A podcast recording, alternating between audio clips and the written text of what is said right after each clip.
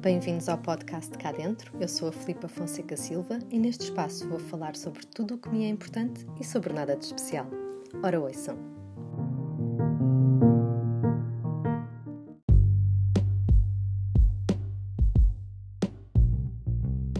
Usem fones. No rescaldo da época balnear, venho falar-vos de um novo flagelo com que me deparei em várias praias portuguesas e que podem dar cabo de um dia à beira-mar. Como se não bastassem o vento a levantar areia e chapéus de sol, as motas de água a zumbirem aos ouvidos como melgas, ou as dolorosas picadas de peixe-aranha, nos tempos que correm estamos sujeitos também às pessoas que não sabem o que são aos escutadores. Pessoas que não têm qualquer pudor em se alaparem a dois metros da nossa toalha e ligarem o telemóvel em alto e bom som, com o ar triunfante de quem tem ali o melhor set alguma vez ouvido no areal, o que invariavelmente não podia estar mais longe da verdade. Bom, a realidade é que desde os anos 80 do século passado já havia quem fosse para a praia munido do seu tijolo.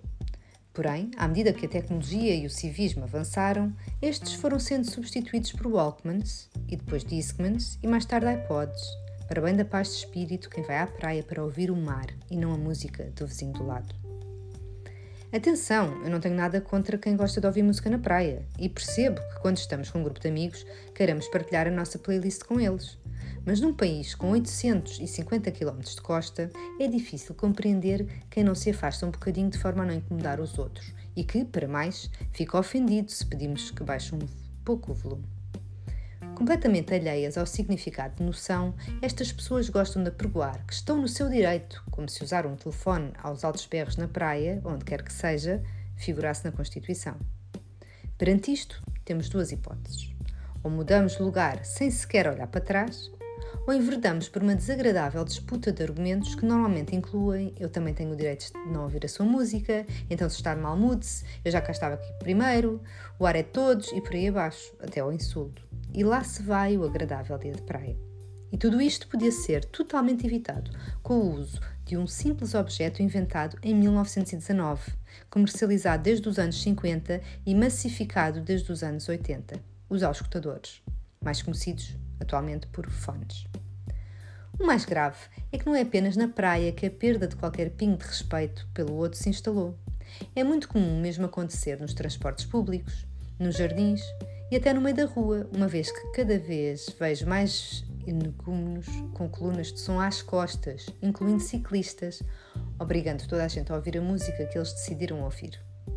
E bem sei que gostos não se discutem, mas se ainda fosse música de jeito.